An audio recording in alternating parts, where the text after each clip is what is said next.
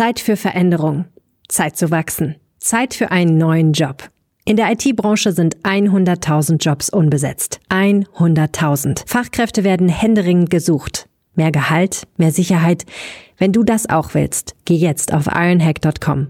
Ein Bootcamp, neun Wochen. UX, UI Design, Data Analytics, Webentwicklung, Cybersecurity. Alles, was du brauchst, um deine neue Karriere zu starten. ironhack.com. Zeit für Veränderung. Jetzt.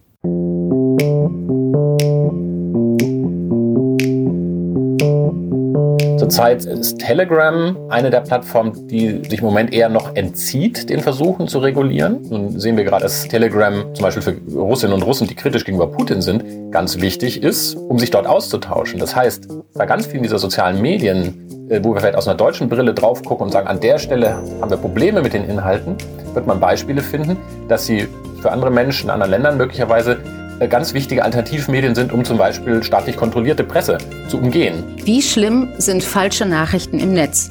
Und was machen die mit uns? Fragen wir einen Experten, fragen wir Jan-Hinrik Schmidt, Forscher für digitale interaktive Medien und politische Kommunikation. Tonspur Wissen. Endlich die Welt verstehen. Ein Podcast von Rheinischer Post und Leibniz Gemeinschaft.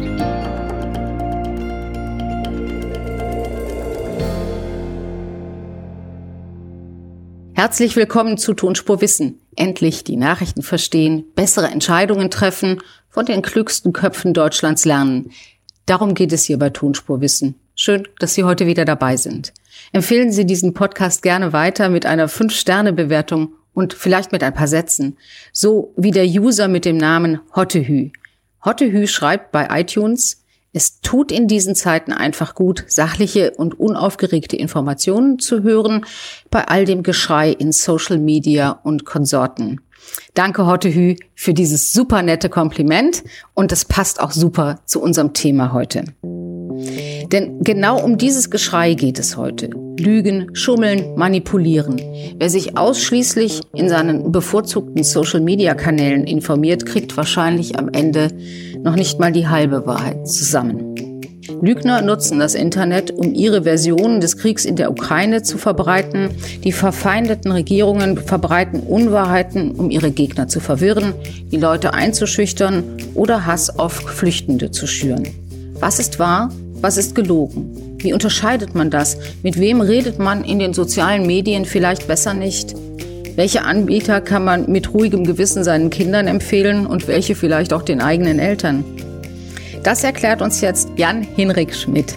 Er ist Experte für interaktive soziale Medien und politische Beratung am Leibniz-Institut für Medienforschung, dem Hans-Bredow-Institut in Hamburg. Hallo, Herr Schmidt. Grüße Sie. Herr Schmidt, äh, wir denken ja immer jetzt drüber nach und müssen drüber nachdenken, wenn wir Nachrichten aus der Ukraine hören, aber nicht nur. Mhm. Was ist richtig, was ist falsch, was kann man glauben und was nicht? Ja, das ist äh, man, generell in der heutigen Medienlandschaft, in der heutigen Zeit, äh, ist das eine Frage, die uns immer begleitet, in, in Kriegszeiten ganz besonders, weil Kriegszeiten eben auch Zeiten sind, wo Konfliktparteien natürlich ein, immer ein elementares Interesse daran haben, ihre Sicht auf, die, auf den Konflikt und auf die Welt ähm, möglichst durchzudrücken. Und ähm, das können wir im Moment mustergültig leider beobachten, dass hier, wenn man es jetzt ein bisschen vereinfacht, eben die ukrainische Sicht auf den Krieg und das, was passiert, und die russische Sicht ähm, auch um Deutungshoheit äh, ringen, ähm, auch im Netz, aber nicht nur da. Also wenn es nicht so tragisch wäre, würde ich als Kommunikationswissenschaftler sagen, das ist natürlich eine ungemein spannende Zeit, aber dahinter steckt natürlich unglaublich viel Leid. Äh, insofern kann ich mich gar nicht so richtig drüber freuen. Das heißt, äh, als Konsument, wenn man diese Nachrichten sieht, glaubt man besser gar nichts oder was darf man glauben? Na, gar nichts glauben, fände ich, das wäre zynisch. Ähm, ähm, man darf auch an sich alles glauben, das nur mal grundsätzlich äh, rausgeschickt. Ne? Also das ist, äh, ob man alles glauben sollte, ist, glaube ich, die interessantere Frage. Und ähm, hier ist äh, zurzeit sicherlich Skepsis angebracht, ähm, speziell wenn man ähm, sich, sagen wir mal, im, im, weiten Feld der sozialen Medien bewegt, also wo man Informationen ähm, vielleicht als vermeintliche Augenzeugenberichte, als vermeintlich unabhängige oder alternative Sicht auf, ähm, auf den Krieg präsentiert bekommt. Ich würde so als Faustregel sagen, ähm, im Moment ist es wichtiger denn je, dass man sich auch, nicht unbedingt ausschließlich, aber auch äh, aus aus publizistischen Medien, also aus professionell journalistisch betriebenen Medien informiert, um möglichst sicher zu gehen, dass man Informationen hat, die auch geprüft wurden auf ihre Authentizität, auf ihre Wahrhaftigkeit.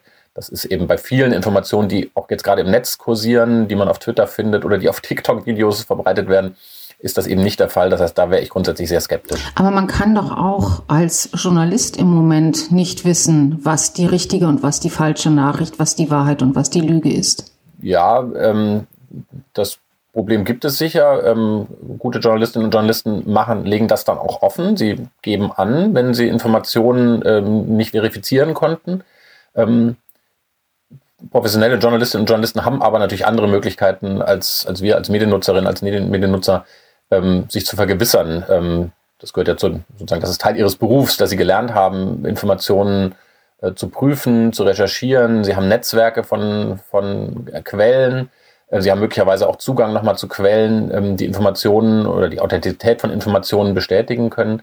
Ähm, sie haben in der Regel in Redaktionen, vielleicht nicht jeder einzelne Journalist, aber in Redaktionen auch die Möglichkeit, ähm, gerade sozusagen digital kursierende Informationen auf ihre Echtheit nochmal zu überprüfen. Also wenn es jemand kann, dann sind es, glaube ich, professionelle Journalistinnen und Journalisten in dieser Zeit. Das hört man als Journalist natürlich total gerne, aber abgesehen von der Ukraine-Krise und dem Krieg dort ist ja in den vergangenen Jahren gerade professionellen Journalisten immer wieder vorgeworfen worden, sie hätten einen eigenen, einen verengten Blick auf die Welt und würden eben Dinge nur aus dieser Brille heraus sehen, beurteilen und kommentieren. Das ist seit, vor allem seit der Flüchtlingskrise im Jahr 2015 ein, ein gängiger Vorwurf, der den Medien gemacht wird und den professionellen Journalisten. Ist der falsch? Nee, der ist nicht falsch. Ähm, der wirft aber meiner Ansicht nach zwei Dinge zusammen, ähm, die, die man trennen sollte. Das ähm, eine ist die, der Umstand, dass Journalismus notwendigerweise immer selektiv ist. Auch der Journalismus kann nicht alle Themen aus allen Blickwinkeln mit allen Meinungen abbilden. Journalismus muss selektieren. Er muss Themen der Berichterstattung selektieren. Er muss selektieren oder also entscheiden, ähm, aus welchem Blickwinkel bestimmte Themen aufgegriffen werden, welche Personen zu Wort kommen, welche Bilder gezeigt werden, welche nicht. Insofern stimmt es, dass Journalismus eben immer nur einen Ausschnitt der Realität zeigt. Ähm, insofern ist, ist sozusagen ein Vorwurf erstmal gerechtfertigt. Wenn, wenn in dem Vorwurf aber mitschwingt, dass ähm, Journalismus uns, die Bevölkerung, ähm, dadurch systematisch täuschen möchte oder belügen möchte oder manipulieren möchte, dann würde ich das für den ganz, ganz überwiegenden Teil der deutschen, des deutschen, mindestens des deutschen Journalismus äh, zurückweisen. Denn ähm, im Gegenteil, es ist ja Aufgabe des Journalismus, tatsächlich diese Auswahl zu treffen, aber das eben nach bestimmten sozusagen Kriterien, ähm, die kann, lassen sich bündeln so im journalistischen, im journalistischen Selbstverständnis, im journalistischen Ethos, in der journalistischen Arbeitsweise, ähm, auch offen zu sein, ähm, selber als journalistische Redaktion Fehler zu korrigieren und gerade nicht so zu tun, als sei man nun im Besitz der allgemeingültigen Wahrheit. Das ist was, das ist ein Merkmal, das findet man interessanterweise öfter bei den sogenannten Alternativmedien die also vorgeben, sie würden den anderen Teil der Geschichte erzählen oder das thematisieren, was der Journalismus eben nicht berichtet und dabei oft aber sehr viel, sozusagen sehr viel eingeengter und auch sehr viel absoluter dann daherkommen. Also insofern, ne, also Journalismus wählt immer aus, aber ähm, der Vorwurf, der dann auch mit so Stichworten wie Lügenpresse oder äh, Merkelfunk oder was da so alles in, seit, seit einigen Jahren in der Diskussion ist, den Vorwurf würde ich zurückweisen. Ist denn das Vertrauen in Journalisten in den letzten Jahren eher gestiegen oder gesunken? Also nach 2015 hatte man das Gefühl, da traut keiner dem öffentlich-rechtlichen Rundfunk vielleicht auch der veröffentlichten Meinung in Zeitungen mehr. Nach Corona bin ich mir da gar nicht so sicher. Ja, Corona war in der Hinsicht tatsächlich interessant, weil wir ähm, gerade zu Beginn der Pandemie ähm, gesehen haben, dass sich Menschen sehr stark den, den ähm, journalistisch-publizistischen Medien zuwenden, um sich zu informieren. Wenn wir uns zurückerinnern, vor zwei Jahren, es war eben eine Situation extremer Unsicherheit. Äh, da war das Bedürfnis nach, ähm, nach Informationen und auch nach, nach verlässlichen Informationen sehr groß. Und so aus Studien, die dann so in den folgenden Monaten ähm, äh, erschienen sind, sah man auch, dass das Vertrauen wieder gestiegen ist. Auch, aber nicht ausschließlich, auch in öffentlich-rechtliche Medien. Die wurden von einem dann größer werdenden Teil und auch immer noch von der Mehrheit der deutschen Bevölkerung als vertrauenswürdige Quellen angesehen. Zugleich haben wir aber auch erlebt in der Pandemie, dass ein Teil der Bevölkerung sich in dem Misstrauen gegenüber, ich hatte das gerade schon gesagt, sozusagen den Mainstream-Medien oder eben der, der, der Lügenpresse, was dann so die abwertenden Begriffe sind, dass das Misstrauen sogar noch verstärkt wurde. Das heißt, es hat sich ein Teil der Bevölkerung, ich sage es mal ein bisschen blumig, eingerichtet sozusagen in der Weltsicht, dass das, was man so aus den öffentlich-rechtlichen Medien, aus den, aus den großen Tageszeitungen und so weiter bekommt, dass das eben falsch, manipuliert sei, einseitig sei. Und diese Gruppe sucht speziell in den digitalen, speziell in den sozialen Medien eben nach Alternativen und findet sie in den sogenannten Alternativmedien, die eben vorgeben, ähm, einen anderen, anderen Teil der Realität abzubilden. Und dabei aber, muss man leider sagen, oft ähm, tatsächlich auch problematische ähm, Desinformationen unter Umständen sogar streuen. Nicht alle, möchte das nicht, das jetzt müsste man ins Detail gehen. Aber ähm, na, da hat also tatsächlich, da hat so eine Art Spaltung stattgefunden. Allerdings nicht in zwei gleich große Teile, das wäre aber auch, auch falsch. Die überwiegende Mehrheit der deutschen Bevölkerung vertraut weiterhin den Qualitätsmedien. Hm, und ist das eine Spaltung, die unabhängig von den Themen ist, über die, um die es gerade geht, also unabhängig von Migration, Corona, jetzt Ukraine, wären das dieselben Leute, die in den nächsten zwei, drei Jahren zum Thema fossile Energien, Energiewende, Klimawandel eine andere Haltung, grundsätzlich andere Haltung beziehen würden oder zum Wolf oder zum Dieselauto oder zu Dingen, wie, wie die, die so in die ähnliche Richtung gehen? Ja und nein. Also die, äh, wenn man sozusagen jetzt mal an einer Stelle ansetzt und sich anschaut, wie ist denn sozusagen so die, die Verteilung im Hinblick auf, auf die Corona-Pandemie und die Maßnahmen und dann feststellt, dass es eben einen kleineren Teil der Bevölkerung gibt, der da sehr äh, kritisch ist, der vielleicht auch auf solche Demonstrationen, Spaziergänge geht, der, der sich aus alternativen Medien äh, informiert, dann ist von diesem Teil oder von, äh, von dieser Gruppe, die werden nicht komplett sozusagen umschwenken und sich auch bei dem anderen Thema, Sie haben meinetwegen äh, Klimakrise angesprochen, da auch so positionieren. Aber das ist das, das wird man dann sehen, empirisch. Das ist jetzt eine Prognose, die, die man empirisch untersuchen wird. Ähm, ein Teil in dieser Bevölkerung wird sozusagen in ihrer, in ihrer ablehnenden, misstrauischen Haltung gegenüber sozusagen im weitesten Sinne auch, auch etablierten Institutionen, also der, dem Journalismus, aber vielleicht auch staatlichen Einrichtungen, äh, staatlichen Institutionen verharren und wird sich auch auf der Klimakrise, bei der Klimakrise dann eher bei den, bei den Gegnern, bei den Kritikern, bei den Querdenkern, wenn man den Begriff dann weiterdenkt, ähm, positionieren. Da wäre Mediennutzung dann nur ein Ausdruck für eine sehr distanzierte Haltung zum Staat, zur Politik, zur Demokratie, wie wir sie in Deutschland, äh, wie wir sie in Deutschland praktizieren, oder ist es äh, tatsächlich dann noch an Themen festgemacht? Na, die Mediennutzung ist Ausdruck und Treiber zugleich, weil in, durch die Mediennutzung Menschen ja auch ähm, sich in ihren Weltbildern bestätigt sehen. Also das ist ja ein Phänomen. Wir sprechen dann zum Beispiel von Filterblasen und Echokammern so als, als Metaphern äh, für diese Phänomene, dass Menschen äh, in Medienangeboten Informationen und Meinungen finden, die sie in ihrer Weltsicht bestätigen und ähm, sich da auf eine gewisse Weise auch einrichten können. Sie finden dann dort gleich, Gleichgesinnte. Sie äh, haben das Gefühl, ach guck mal um mich rum, es denken viele andere auch noch so. Ähm, und dadurch kann es wiederum nicht bei allen, aber doch bei einigen zu so einer Verstärkung ähm, kommen. Insofern kann man dann die Mediennutzung als Indikator nehmen. Also welche Medien nutzt du, um dich zu informieren? Das kann man als Indikator nehmen. Ähm, aber gleichzeitig ist die Mediennutzung eben nicht nur, nicht nur Folge, sondern verstärkt bestimmte Weltsichten, bestimmte Positionen und letztlich auch bestimmtes Alltagsverhalten dann.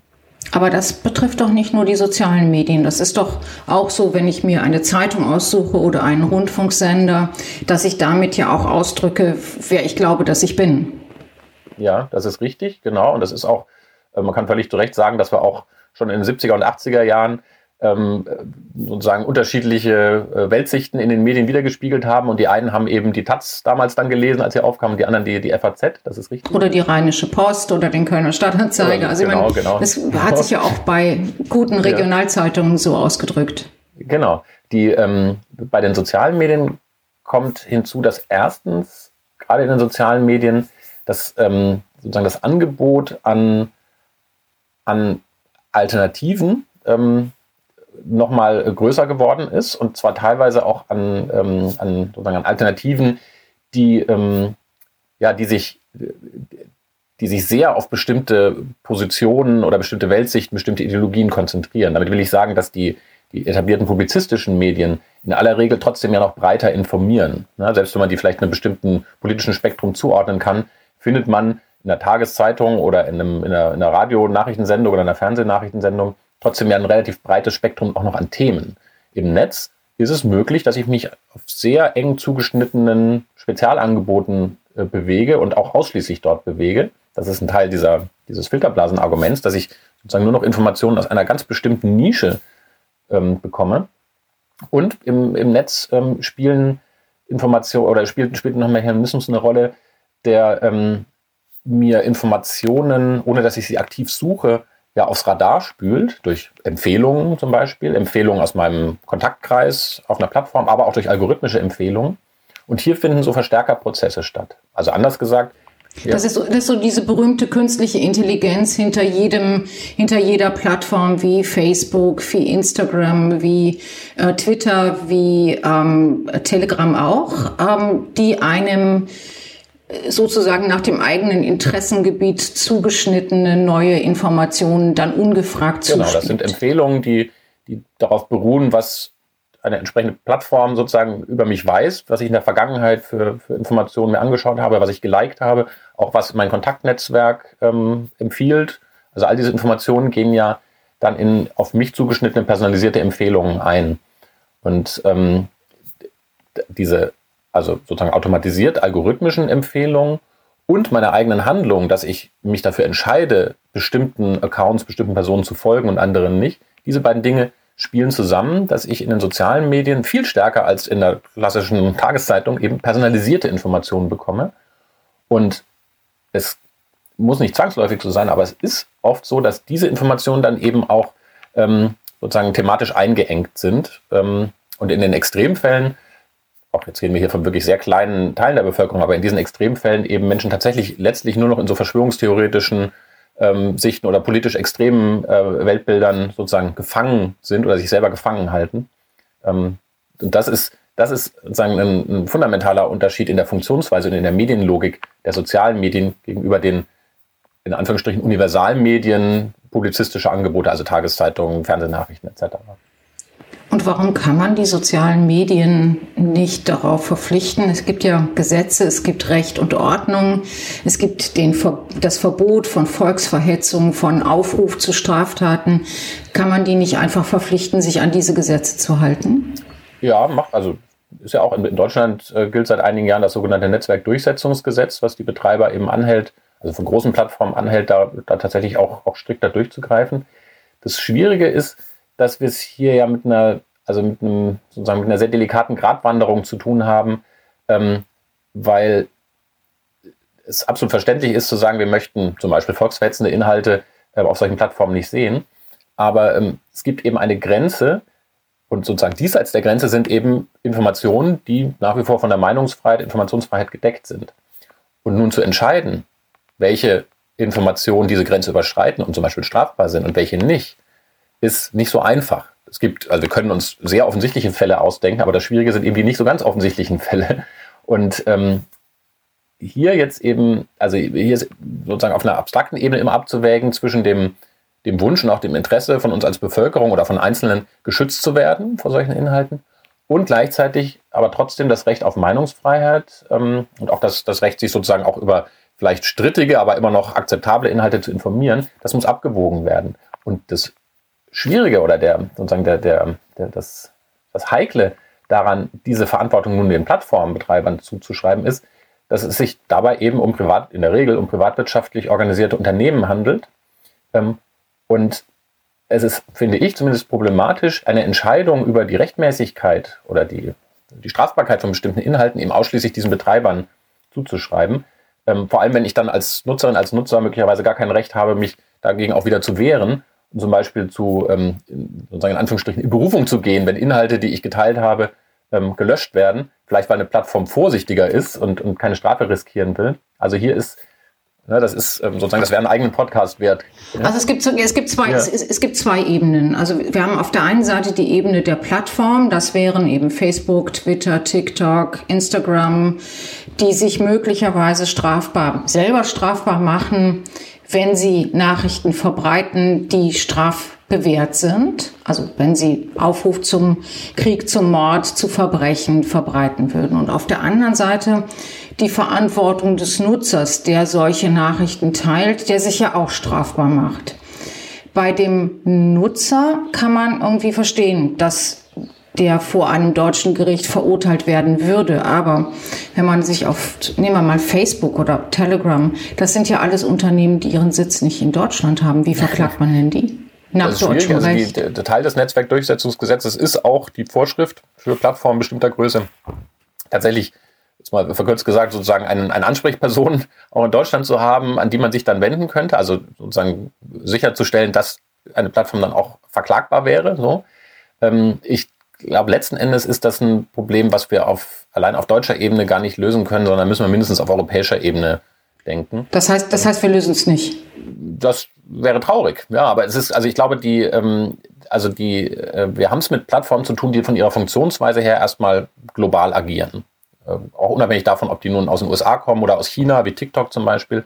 Also die, die, das Internet ist von seiner ja, Natur, sozusagen seiner technischen Natur erstmal grenzüberschreitend. Und das führt dazu, dass es, dass wir immer Probleme haben werden, ähm, nationale Vorstellungen, nationales Recht sozusagen trennscharf umzusetzen. Wir können das natürlich machen. Das Internet und auch die sozialen Medien sind, um das nochmal zu bemühen, kein rechtsfreier Raum. Und es gibt ja ganz viele Beispiele dafür, dass dann auch äh, Verfehlungen dann verfolgt werden.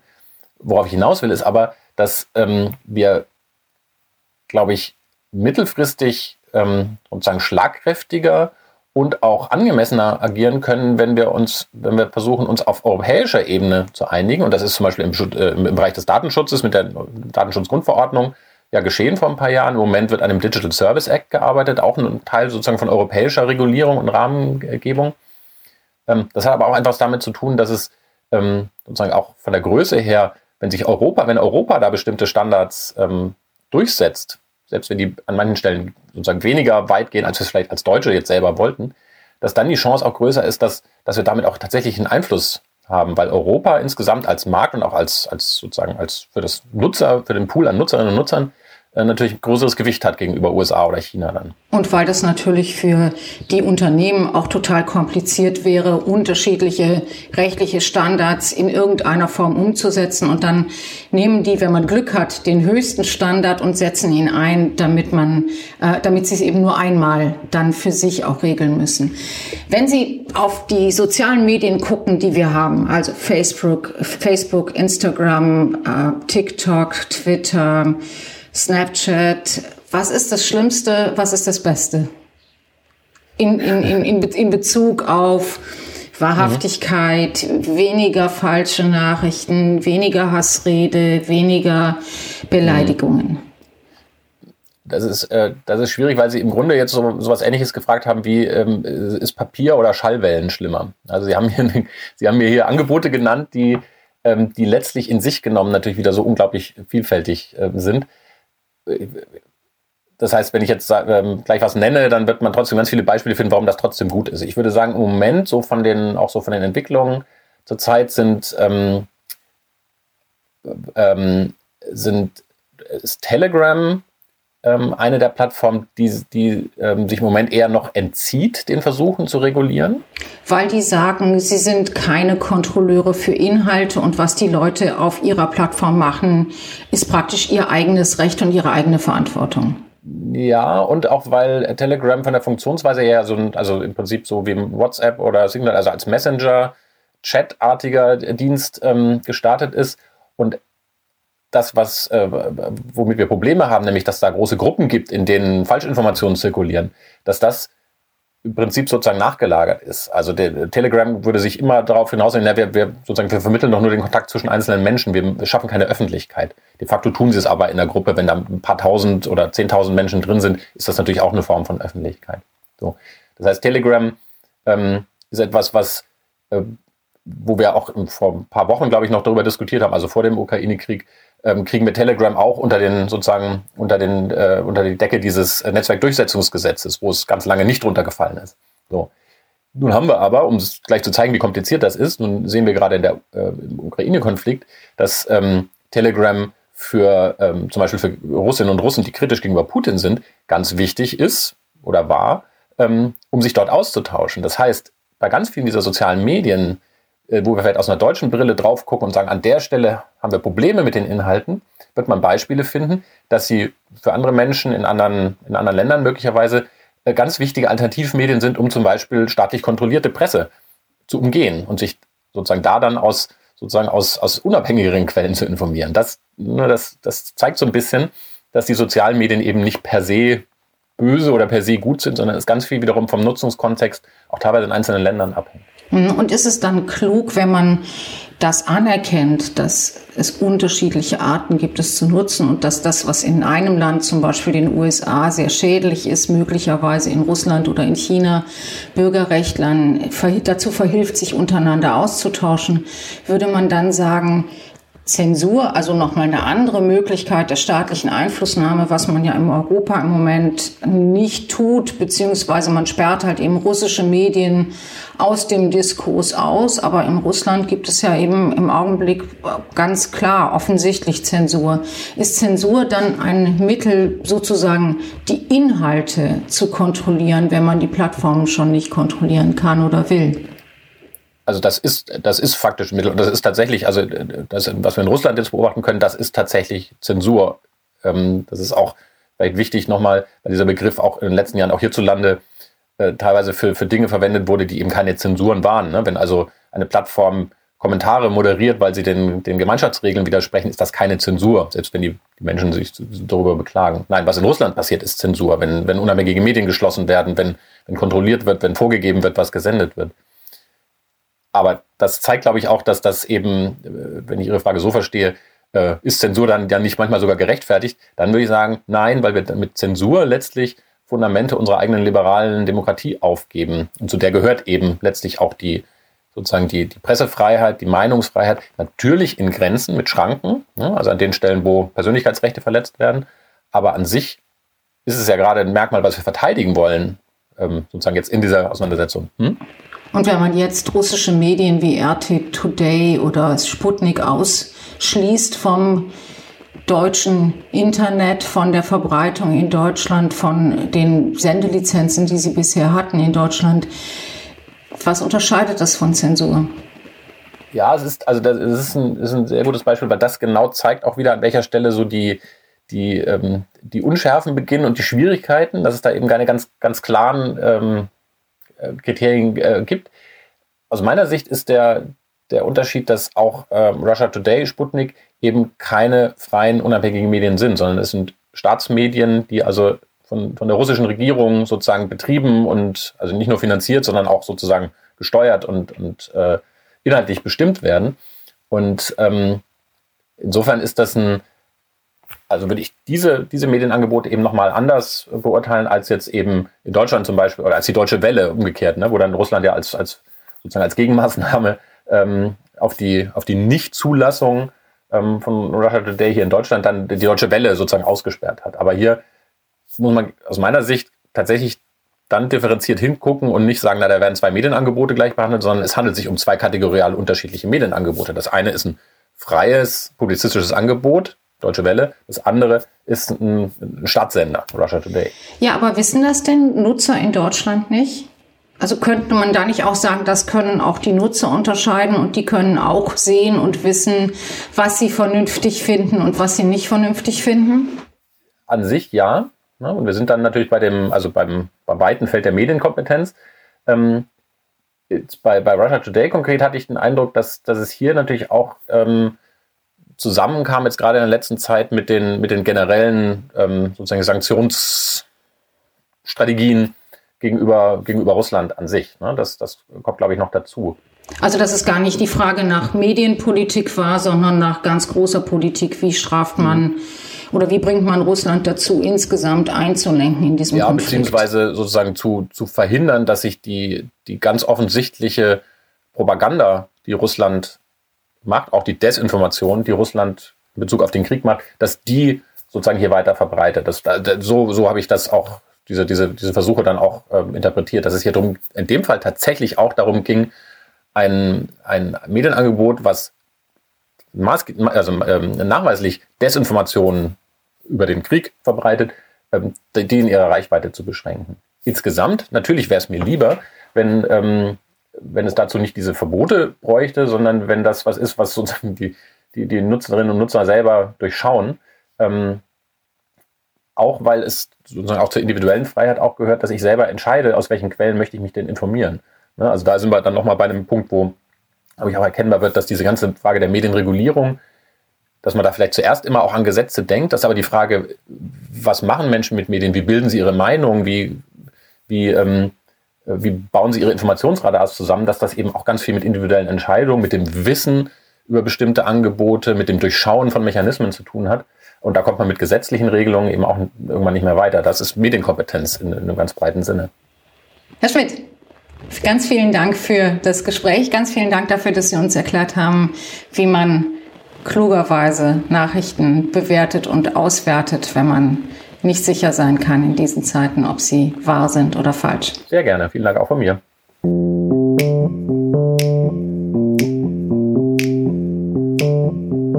Das war Tonspurwissen für diese Woche. Wenn Sie über diesen Podcast twittern wollen, erwähnen Sie dabei gerne die Leibniz-Gemeinschaft at LeibnizWGL und at rponline. Mein Name ist Ursula Weidenfeld und mich finden Sie auf Twitter als at das tut man nicht. Danke fürs Zuhören und bis zur nächsten Woche.